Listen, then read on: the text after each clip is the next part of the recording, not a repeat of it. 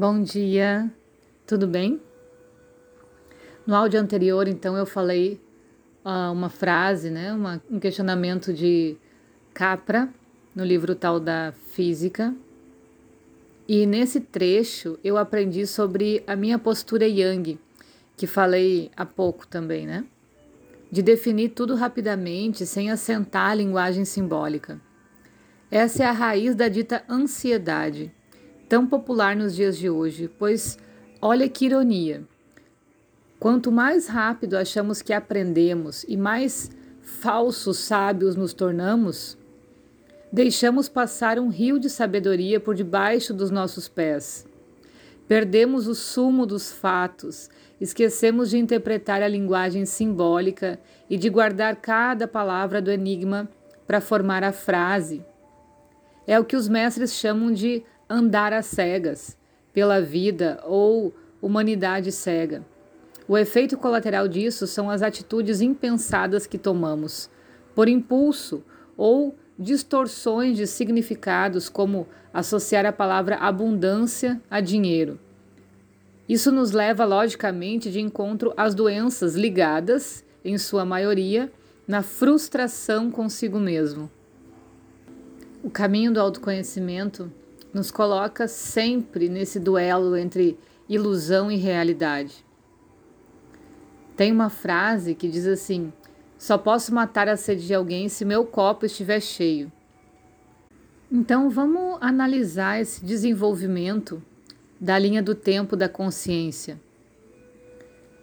Fome não definida de conhecimento, sentir curiosidade ir atrás das informações, acadêmico, filosófico, iniciação, que é quando a gente pratica essas informações, mistério, linguagem simbólica. Isso é para a gente colocando um pontinho do lado do outro para fazer essa linha, né? Do desenvolvimento da consciência. Todo mundo vai passar por ali né, nessa ou na próxima vida ou nas outras vidas, enfim. Isso é um amadurecimento da consciência. Por isso que é muito importante a gente fazer esse, essa biografia, escrever sobre as etapas que a gente está vivendo, sobre os sonhos que a gente tem, para começar a identificar em que lugar desses a gente está. Porém, quanta cilada pode nos pegar nesses caminhos? É muito fácil acreditar em visões, vozes, mundos paralelos, deidades que se manifestam, etc. Nesse caminho, aprendi que nada disso pode te levar ao real despertar, e sim, quando se passa por tudo isso com uma mente desequilibrada, as consequências fazem você demorar mais tempo para viver em paz como desejado.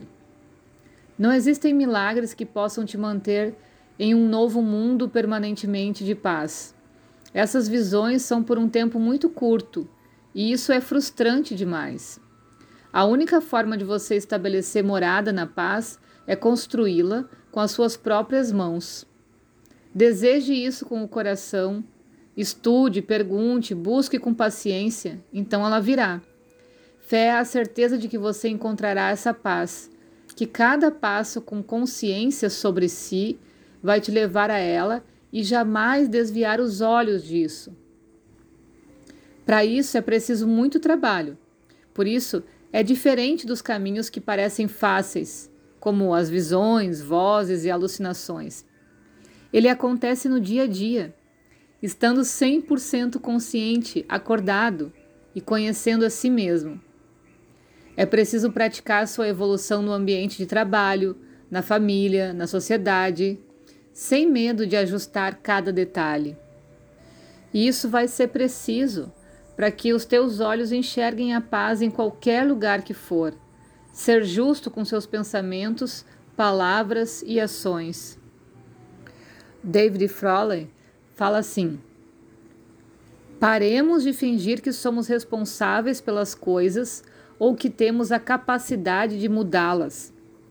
Entreguemo-nos ao poder que está sempre no comando das coisas, o amor que jaz no mais fundo do nosso coração.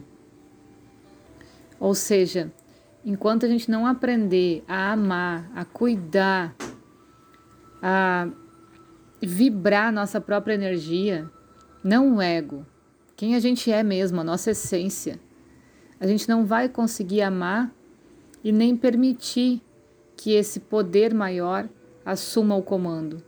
A gente vai se sentir inseguro, vai achar que é sempre a gente que tem que fazer algo para mudar. Como ele mesmo diz, a gente não consegue mudar nada. Tem uma frase que eu gosto muito, mas eu não sei quem é o autor. Se você quiser ajudar, seja um exemplo. Torne-se um embaixador do que aprendeu e as pessoas vão perguntar sobre o seu caminho. É simples, né? Então, em vez de a gente encher os ouvidos dos outros com palavras, faça. Viva a tua vida com a tua verdade. E aí as pessoas vão perguntar. E dessa forma você pode ser útil, compartilhando, mostrando, inspirando outras pessoas com as tuas ações.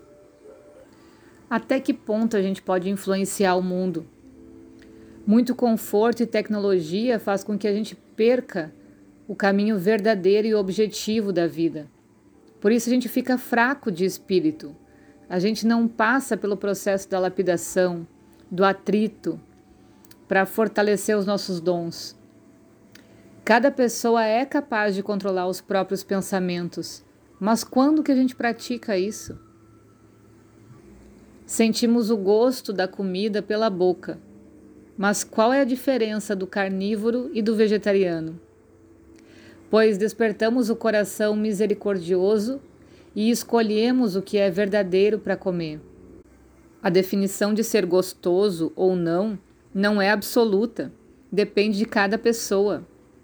Atingir mudança do outro reduz nossa capacidade de aprendizado. Ou seja, quando a gente quer mudar o outro, a gente está dando de bandeja a oportunidade da gente se, se fortalecer para outras pessoas. Então, os outros, eles estão ali provocando os nossos instintos, a nossa ira, justamente para a gente aprender a se lapidar. Então a gente precisa buscar algo maior, precisa ter uma filosofia, uma espiritualidade, um conhecimento para lidar com as coisas internas, com as emoções, com os pensamentos e para a gente se colocar diante dessa batalha não para vencer o inimigo que está do lado de fora, mas para conhecer quem é esse líder que está aqui dentro, esse espírito maior que está aqui dentro. Então, a gente pode mudar qualquer coisa, porque essa matéria, esse corpo, a gente pode mudar os nossos pensamentos, a gente pode mudar o nosso paladar, o nosso gosto. Então, o espírito, essa conexão, essa sabedoria maior pode modelar toda essa matéria. O sinônimo de essência é vitalidade. Tudo que é de verdade e tem preciosidade, as pessoas querem imitar. Frutas falsas são mais bonitas, mas não alimentam. Buscar o que tem vitalidade para ter saúde. O que é falso e agrada os olhos traz conforto, também traz doença, pois não tem vitalidade. Para cada coisa tem seu tempo. O ovo leva 21 dias para chocar. O bicho da seda fica no casulo até virar borboleta. Tudo no tempo certo. Respeitar a natureza e as leis de Deus, que permite tudo para que possamos entender pela aprendizagem o que é vida e o que é morte. Então, saber distinguir, pelo menos, o que é verdadeiro do que é falso. Esse é o primeiro exercício para a gente entender essa linguagem simbólica do universo. Bora praticar? Beijo e bons estudos!